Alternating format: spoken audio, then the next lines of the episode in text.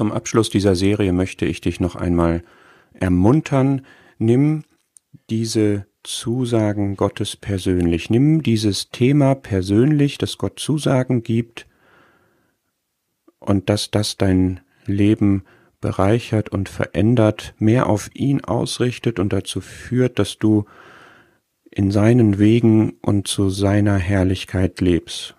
Und ich möchte einfach diese Schritte jetzt nochmal rekapitulieren, nochmal als einen abschließenden Impuls. Die erste Frage, mit der alles beginnt, ist, was sind eigentlich Gottes Zusagen für dich? Geh die Bibel durch. Wenn du deine fortlaufende Bibellese machst, hab die Augen auf dafür, was sind Zusagen, die Gott dir gibt.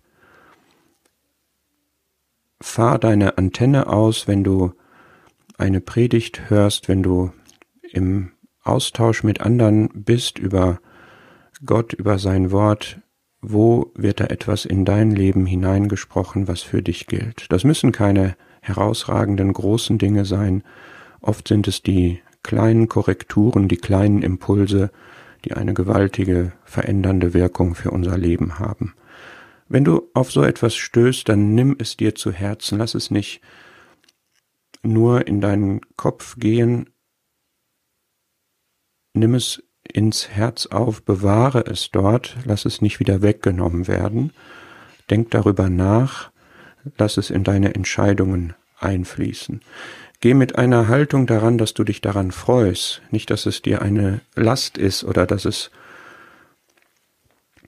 spröde und langweilig ist, sondern es ist etwas, was Gott für dich, für dein Leben gibt und es kommt von dem Gott der Liebe und es kommt von dem Gott, der den Überblick hat.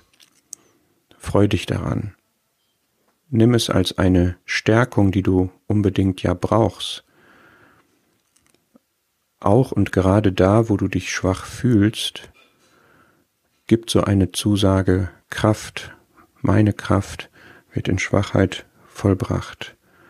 Und dann mach diese Zusagen Gottes aus seinem Wort zu einem Gebetsgegenstand. Stütze dich im Gebet darauf. Mach das zu einem Thema zwischen Gott und dir. Das wird dein Leben verändern und dazu führen, dass du Gott bewusster erleben wirst, gerade im Blick auf solche Zusagen, die er gegeben hat.